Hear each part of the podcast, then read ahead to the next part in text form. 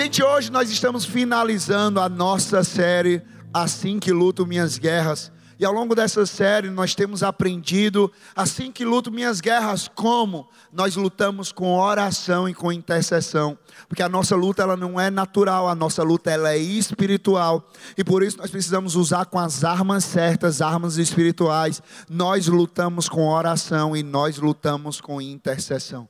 No primeiro domingo nós falamos sobre os fundamentos da oração e da intercessão. O que é intercessão, o porquê que nós devemos interceder, como nós devemos interceder e por quem nós devemos interceder. Quando foi no segundo domingo nós falamos sobre mitos e verdades. Porque você sabe, tem muita coisa na nossa vida que existem mitos, e muita coisa na nossa vida que existem verdades. E às vezes, acerca da oração e intercessão, nós vivemos baseado em mitos acerca disso, e nós aprendemos sobre a verdade acerca da oração e da intercessão.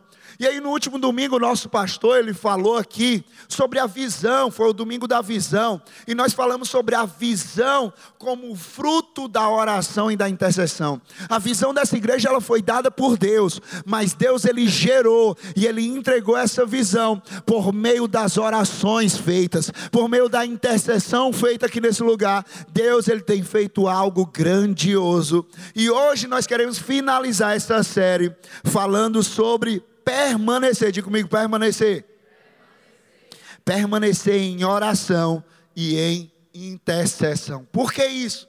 Porque a questão aqui, essa nossa proposta não é apenas que a gente ore e interceda em março, mas é que a gente permaneça orando e intercedendo em abril, em maio, em junho, em julho, até dezembro, próximo ano. Não é algo que para e finaliza nessa série, não, pelo contrário. Essa série ela foi um start na minha vida e na tua vida. Ela, ela ligou algo na minha vida e na tua vida para que nós venhamos permanecer como um estilo de vida de oração e de intercessão. Então o convite é esse: não apenas oração e intercessão no momento isolado da nossa vida, mas permanecer na prática da oração e da intercessão. Porque há poder, diga comigo, há poder quando permanecemos. Há poder quando nós permanecemos nessas práticas e nós não paramos no meio do caminho. Há poder, gente. Há poder na permanência. Há poder, aqui não se trata de. O poder não está apenas em começar.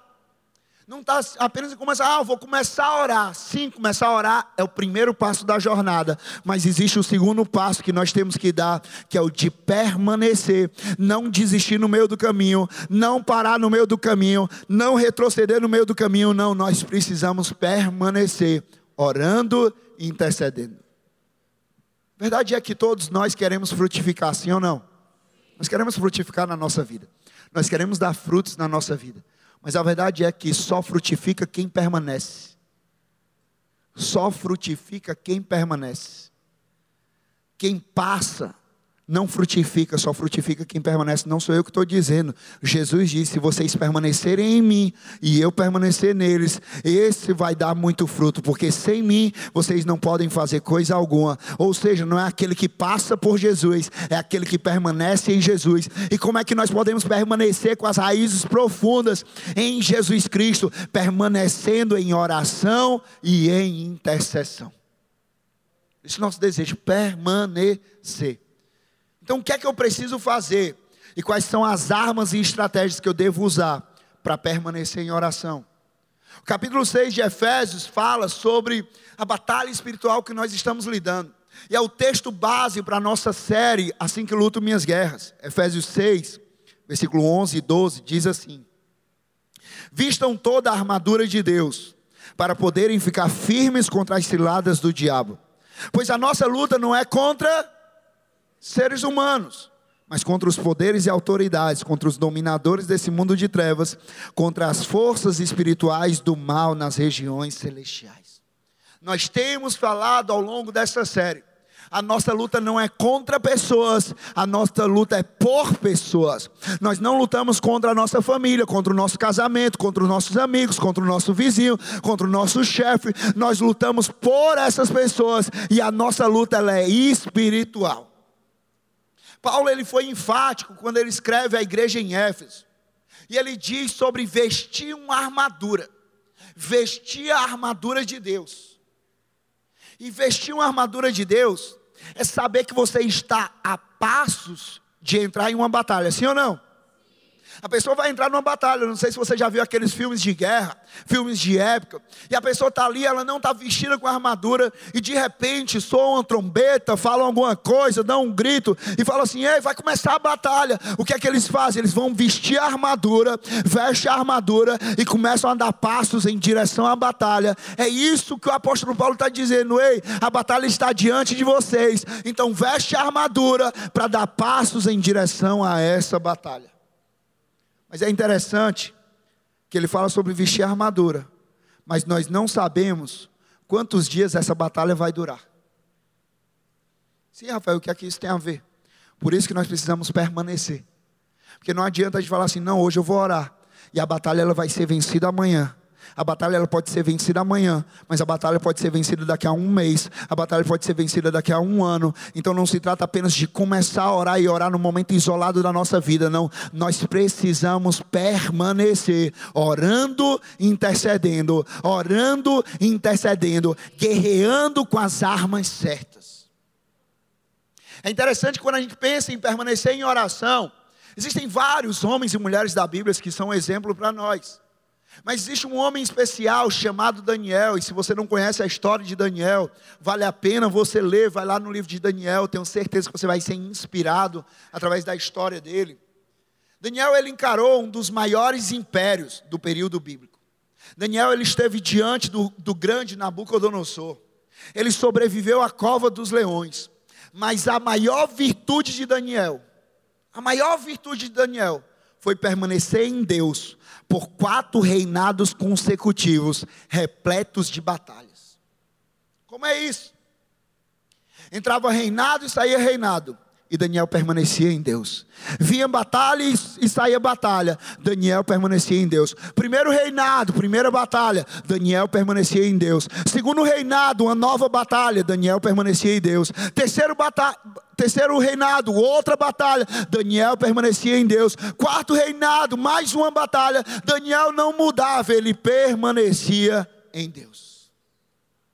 Por isso nós vamos compartilhar hoje três princípios que nós aprendemos através da vida de Daniel e que vai ajudar na nossa guerra, vai ajudar na nossa luta, vai ajudar nas nossas batalhas. Primeiro princípio é permaneça em guarda. Permaneça em guarda.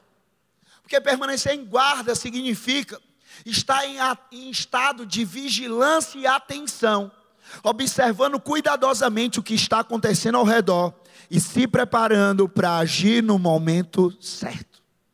Estar em guarda é isso. A pessoa está numa batalha, a pessoa tem que estar em guarda. A pessoa está numa luta, a pessoa tem que estar em guarda. Eu já tive momentos, já tive na minha, na minha jornada, já pratiquei algumas atividades, algumas artes marciais. Já pratiquei, já fui é, lutador atleta de jiu-jitsu, já fui lutador atleta de, de Muay Thai, treinei Muay Thai.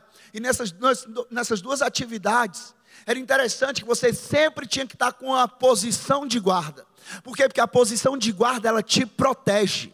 A posição de guarda ela te preserva de você ser atingido com algum golpe. Então na luta você tinha que levantar as suas mãos para proteger numa posição de guarda, proteger o seu rosto, proteger de você ser atingido.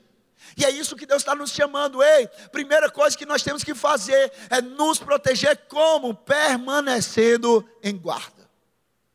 1 Pedro, capítulo 5, versículo 8 e 9, diz assim: Estejam o quê? Alertas e vigiem. Quem está alerta e vigia está fazendo o quê? Permanecendo em guarda. Quem está alerta e vigiando está permanecendo em guarda, não vai ser pegue desprevenido, não vai ser pegue com a guarda baixa, porque porque está constantemente alerta e vigilante. Por que, que eu vou fazer isso? Porque o diabo, o inimigo de vocês, anda ao redor como um leão, rugindo e procurando a quem possa devorar. Resistam-lhe permanecendo firmes na fé, sabendo que os irmãos que vocês têm em todo o mundo estão passando pelos mesmos sofrimentos. É interessante que esse texto diz que não é só você que passa pelas guerras, não, todos passam por guerra. Os irmãos em todo o mundo estão passando pelos mesmos sofrimentos, pelas mesmas guerras. E aqui ele diz o que? Estejam alertas e vigiem. Por quê? Porque o diabo, ele está rondando para tentar nos devorar, para tentar nos destruir. Ei, mas isso aqui não é uma mensagem para você ficar apavorado com medo. Meu Deus, o diabo ele está em todo canto. O diabo isso, o diabo aquilo. Ei, meu amigo, deixa eu dizer uma coisa para você. Maior é o que está em você do que o que está no mundo. Jesus ele venceu a morte. Ele já te fez mais do que vencedor. Mas o que é que você precisa fazer? Você vai estar alerta e você vai vigiar. Olha o que a Bíblia está falando estejam alertas e vigiem. A Bíblia, ela não dá uma sugestão, Deus ele dá uma ordem para a gente. A ordem de Deus é: estejam alertas e vigiem. Estejam alertas e vigiem. Ele não está fazendo, ele não está falando, não, eu acho que seria bom se vocês andassem um pouquinho mais alertas e vigilantes. Não, Deus ele está falando, ei, estejam, permaneçam alertas e vigilantes. O que ele está dizendo aqui é: tenham cuidado, porque existe um inimigo que a todo momento quer te destruir. E o diabo, ele não tem nada de bom para te oferecer. Ele não tem nada de bom para te dar, só quem tem algo para dar de bom para você se chama Jesus Cristo, aquele que dá vida e vida em abundância. O diabo ele veio só para roubar, matar e destruir. Tudo que ele quer é destruir a minha vida a tua vida. Por isso que nós não podemos baixar a nossa guarda. Lembre da vida de Daniel. E preste atenção como ele permaneceu em guarda. Como é que Daniel ele permaneceu alerta e vigilante? Lá em Daniel, capítulo 1, versículos 5 e 8, 5 a 8. Olha o que é que diz. Daniel 1, 5 a 8 diz assim: De sua própria mesa, o rei designou-lhes uma porção diária de comida e de vinho. Eles receberiam um treinamento durante três anos e depois disso passariam a servir o rei. Entre esses estavam alguns que vieram de Judá: Daniel, Ananias, Misael e Azarias. Daniel e os seus amigos, aqueles mesmos amigos que depois entraram em uma fornalha. O chefe dos oficiais deu-lhes novos nomes. A Daniel deu o nome de Beltesazar, a Ananias Sadraque, a Misael Mesaque e a Azarias Abidinego. Daniel, contudo, decidiu não se tornar impuro com a comida e com o vinho do rei e pediu ao chefe dos oficiais permissão para se abster deles. É interessante que nesse momento da história, Nabucodonosor estava fazendo um processo seletivo, onde ele estava selecionando os homens que iriam servir com ele, servir no reinado dele. E dentre esses homens está Daniel e os seus amigos. Mas o que é que Daniel fez? Quando estava sendo colocado aquele manjar, aquele banquete diante dele, o que é que Daniel fez? Daniel ele decidiu não se tornar impuro. E por que é que Daniel fez isso? Porque Daniel ele reconhecia desde cedo quem era o adversário dele. Daniel ele reconhecia desde cedo quem era o adversário dele. Por isso que nós fazemos questão de nessa série mostrar quem é o nosso adversário. O nosso adversário não é carne nem sangue, o nosso adversário é espiritual. A nossa luta não é contra carne nem sangue, a nossa luta é espiritual. Daniel ele sabia quem era o seu adversário. O texto ele narra que existe uma porção diária do manjar do rei, do banquete do rei e do seu vinho para que Daniel e todos os concorrentes se alimentassem dele durante aquele tempo. Mas Daniel já sabia que a batalha havia começado. Daniel ele não estava dizendo assim, não, não, a batalha vai começar daqui a pouco. Não, Daniel estava falando assim, ei, eu estou alerta e vigilante, a batalha já começou, a guerra já começou, eu não vou me submeter a isso, eu não vou me prostrar a isso, não, eu vou permanecer em guarda. É interessante que muitas vezes nós esperamos muitas evidências de que nós estamos em uma batalha. Nós esperamos muitas evidências para a gente entender que a gente está numa batalha. A gente quer muitas evidências para entender que é uma batalha na nossa família, muitas evidências para entender que é uma batalha nas nossas finanças, muitas evidências. Mas entenda que na maioria das vezes a batalha ela vai começar sutil. A batalha ela vai começar de uma forma sutil. Não parece batalha, não tem aparência de batalha, não tem cheiro de batalha, não tem atmosfera de batalha, mas ela é uma batalha.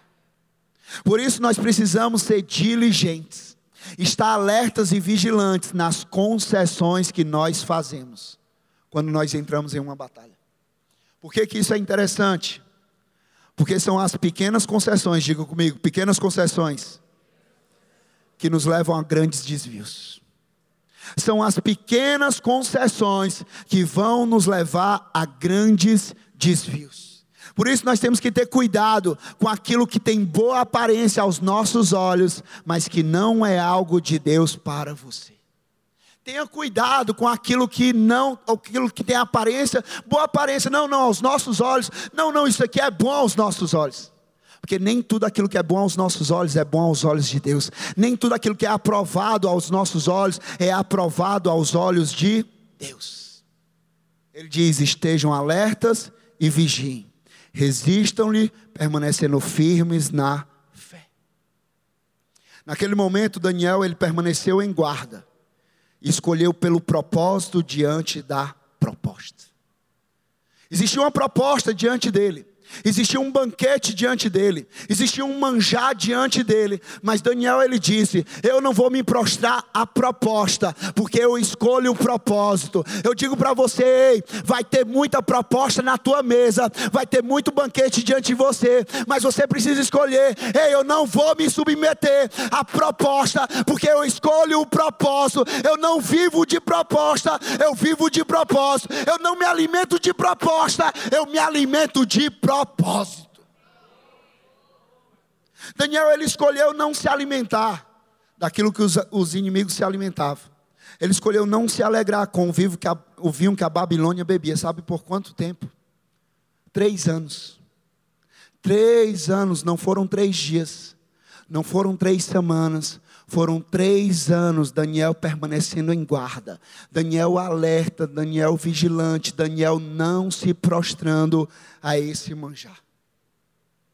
Mas era algo muito simples, Rafael. Era só uma comida. Parecia não ter nada demais. Você já percebeu que muitas vezes nós tropeçamos em uma pedrinha pequena e não em uma grande montanha?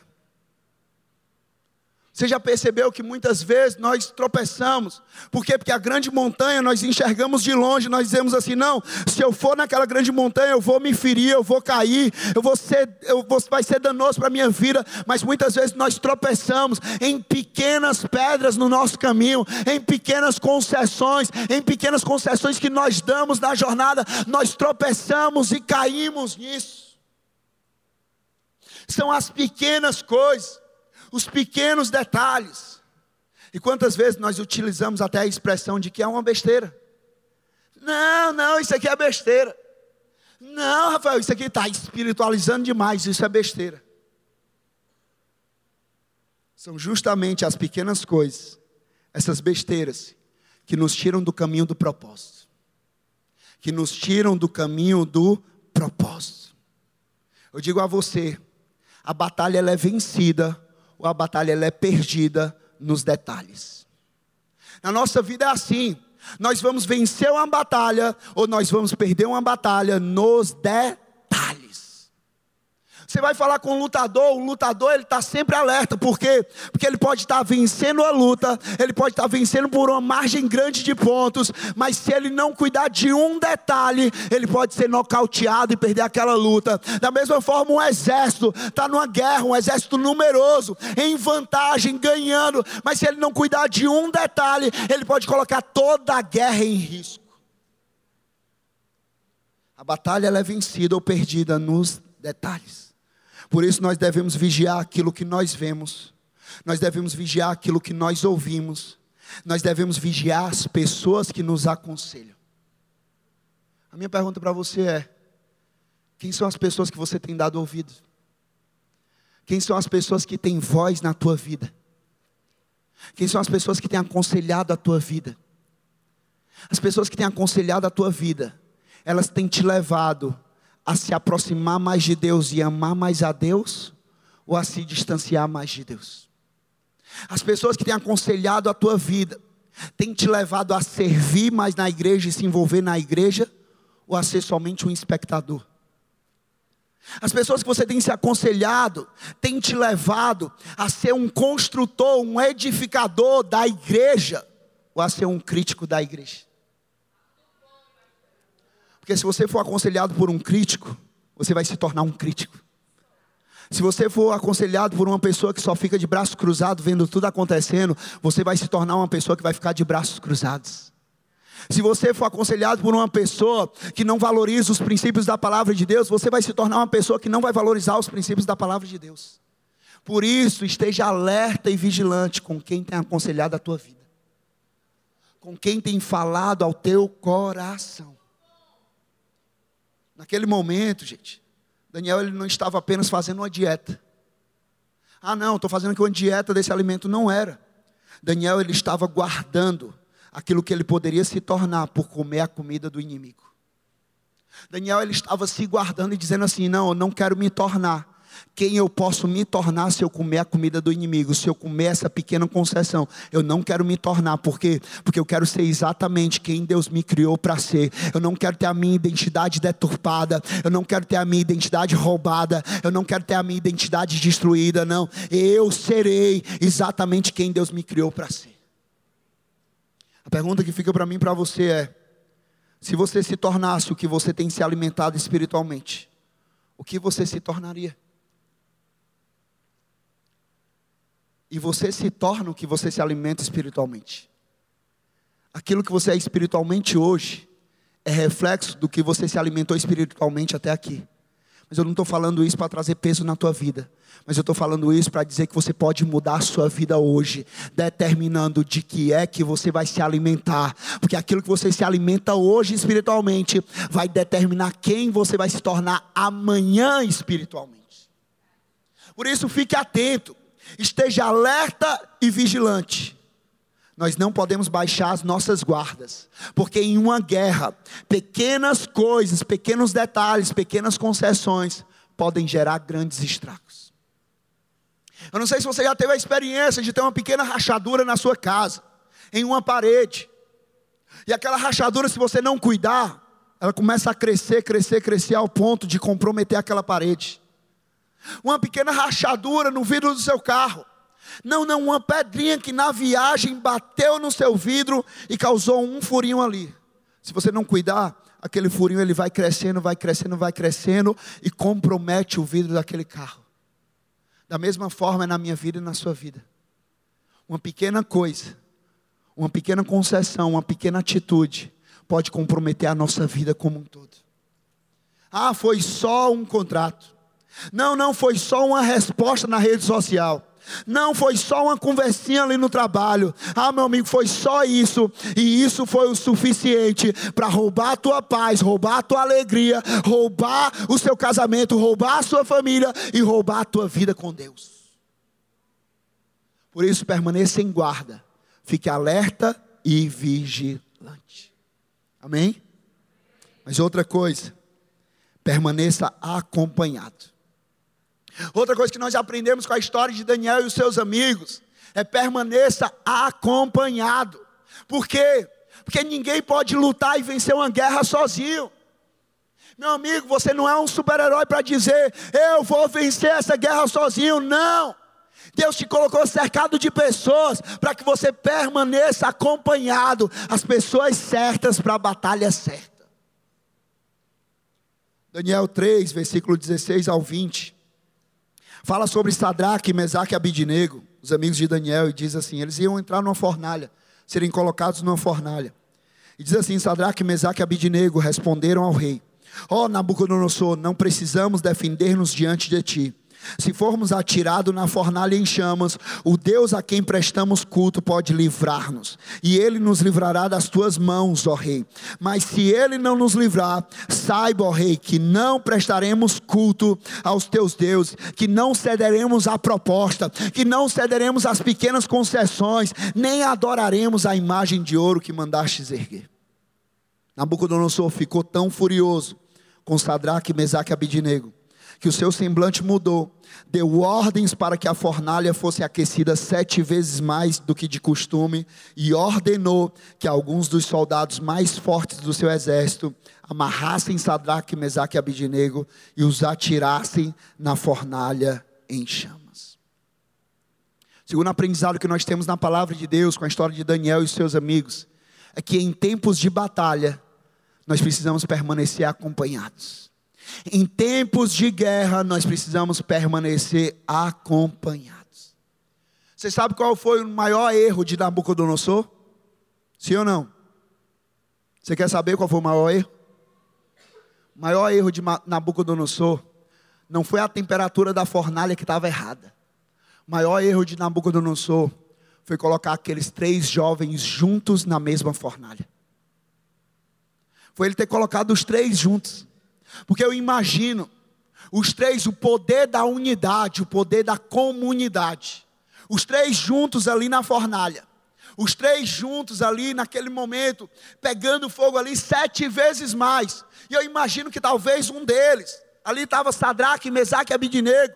Talvez Sadraque desanimado, aflito, preocupado, podia estar cabisbaixo, mas aí Mesaque e Abidinego olharam para ele e falaram: Ei, Sadraque, Tu não lembra do nosso Deus, não. Ele é o mesmo ontem hoje e para sempre. Ele vai nos livrar daqui.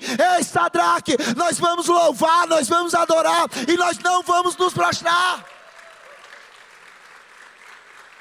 Eu imagino ali Mesaque e Abidinego dizendo: Ei, Sadraque, não importa a temperatura, a nossa vitória já é certa em nome de Jesus. Por quê? Porque eles estavam juntos. Tiago 5,16 diz: Portanto, confessem os seus pecados uns aos outros e orem uns pelos outros para serem curados. A oração de um justo é poderosa e eficaz. Orem a oração é poderosa, por quê? Porque o poder não está em quem pede, o poder está no Deus que responde. E como é que Deus cura? Deus ele cura através de pessoas. Deus ele usa as pessoas ao nosso lado para nos curar, para nos sarar, para nos restaurar, para nos transformar, para nos moldar, para nos impulsionar. Deus usa pessoas à nossa volta para extrair o melhor das nossas vidas. Deus usa. Eu não sei se você já teve a experiência de praticar uma atividade física sozinho e depois você praticar essa atividade física acompanhado. É totalmente diferente o seu rendimento. Totalmente diferente. Você é a mesma pessoa, fazendo a mesma coisa. E por que é que o teu rendimento ele é diferente, ele é melhor? Porque você está acompanhado. Você corria 5 quilômetros. E porque você está acompanhado de alguém que te impulsiona, que te desafia, que te encoraja, você corre sete, você corre dez. Você fazia ali uma atividade física, você estava ali na academia, pegando peso, e você puxando peso ali, e você pegava um determinado peso, e você passa a pegar ainda mais, por quê? Porque você está acompanhado de quem te encoraja, de quem te desafia. É completamente diferente. É completamente diferente de você fazer uma, uma, um exercício físico, uma musculação, puxar ferro ali acompanhado de alguém. O seu rendimento vai ser um, você malhando sozinho, o seu rendimento vai ser outro, você malhando acompanhado. E o seu rendimento vai ser outro se você malhar comigo. Brincadeira. Brincadeira. Pelo menos orar para você ter força, eu vou orar. Para Deus renovar as suas forças. Mas é diferente. Um dia eu escutei uma frase que dizia: Nós estamos falando sobre guerra. Isso aqui é uma trincheira. É algo usado numa guerra para proteger as pessoas que estão em meio àquela guerra, para que a pessoa fique protegida e a pessoa possa atacar o inimigo que está à frente. E um dia eu escutei uma frase que dizia que o que importa mais é quem estará com você nas trincheiras e não a guerra que você enfrenta. Muitas vezes nós estamos preocupados demais com a guerra que está à nossa frente. Mas o que vai ser determinante para a nossa vida não é a guerra à nossa frente, é quem está na trincheira ao nosso lado são as pessoas que estão ao nosso lado na trincheira. Gente, que beleza, que coisa maravilhosa. É igreja local, por quê? Porque na igreja local você não está sozinho. Primeiramente, nós sabemos que nessa trincheira aqui nós não estamos sozinhos, Deus está conosco. Deus está conosco, não importa a situação, Deus está conosco. Mas nós também entendemos que Deus ele envia pessoas de propósito e para um propósito para guerrear comigo e com você, para nos proteger, para nos guardar. E aí Deus começa a enviar, Deus começa a enviar líder, pastor, intercessor, familiares nossos. Pessoas que vão estar conosco nessa trincheira. Pessoas que vão falar assim: "Ei, não importa qual é a guerra que está à frente de você. Essa guerra não é só sua agora, essa guerra é nossa. Você não está sozinho. E nós vamos vencer essa batalha. O que importa mais não é a guerra, é quem está com você na trincheira. Quantas vezes você já esteve passando por situações desafiadoras, pessoas aqui, talvez seja você, e um dia você recebeu a ligação de um líder de GC, um dia você recebeu uma ligação de um líder da equipe de serviço que você está, aquela ligação te ajudou, aquela ligação, Deus cuidou de você, aquela ligação deu um ânimo para você, aquela ligação fez toda a diferença. Quantas pessoas aqui tiveram a experiência de um dia ter um aconselhamento pastoral, estavam aflitas, angustiadas, sem esperança, e um dia buscaram um aconselhamento pastoral com os pastores do nosso time, com o time pastoral, coordenadores, e através desse aconselhamento, Deus falou poderosamente a vida dessas pessoas. E ali aquela pessoa que estava aflita recebeu paz. A pessoa que estava sem esperança recebeu esperança. Aquela pessoa que estava triste recebeu a alegria. Quantas vezes você esteve em uma situação complicada, desafiadora, e pessoas se juntaram ao teu lado e disseram até assim: Olha, eu não tenho muita coisa para fazer, eu não sei muito o que te dizer, mas uma coisa eu sei: eu vou orar por você, eu vou ser um intercessor seu, e Deus ele vai fazer algo poderoso. Quantas vezes nos momentos mais desafiadores, os nossos familiares estiveram ali ao nosso lado, sendo suporte para a gente. Essas pessoas estiveram ali na trincheira com você, te protegendo, te guardando, te ajudando. Quantas vezes, quantos de nós? Eu amo o texto que tem lá em Eclesiastes 5, que diz assim: É melhor ter companhia do que estar sozinho, porque maior é a recompensa do trabalho de duas pessoas. Se um cair, o amigo pode ajudá-lo a levantar-se, mas pobre do homem que cai e não tem quem o ajude a levantar-se. E se dois dormirem juntos, vão manter-se aquecidos, como porém manter-se aquecidos sozinho. Olha esse final.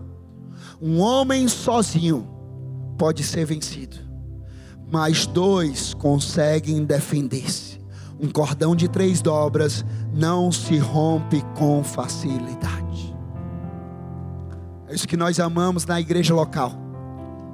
Igreja local é esse lugar, é um lugar de comunidade, onde nós vamos estar juntos com os nossos pastores, líderes, intercessores, membros, familiares, e ali naquele lugar, naquela comunidade, com aquelas pessoas, Deus ele começa a fazer grandes coisas. Deus ele começa a operar os seus milagres. Porque juntos, juntos, seja qual for a guerra, mas se nós estivermos juntos nessa trincheira, se nós estivermos juntos em meio a essa guerra, juntos nós somos muito mais fortes. Juntos nós somos muito melhores. Juntos nós vamos muito mais longe. Juntos nós venceremos uma guerra. Eu deixa eu te falar uma coisa. Às vezes tem pessoas que dizem assim: não, eu não preciso da igreja, eu posso ser igreja sozinha. Não, você não é corpo sozinho, você é membro. Você é corpo quando você se junta a outras pessoas. Sozinho você não tem vida, um membro fora do corpo morre. Mas quando nós nos unimos, em cada membro aqui, cada membro sendo importante nessa jornada, nós nos tornamos forte, um corpo de Cristo. E ah, meu amigo, Cristo ele não veio para perder. Cristo ele veio e ele já venceu. E é por isso que nós vamos vencer. Será que você pode agradecer a Deus por esses nossos voluntários?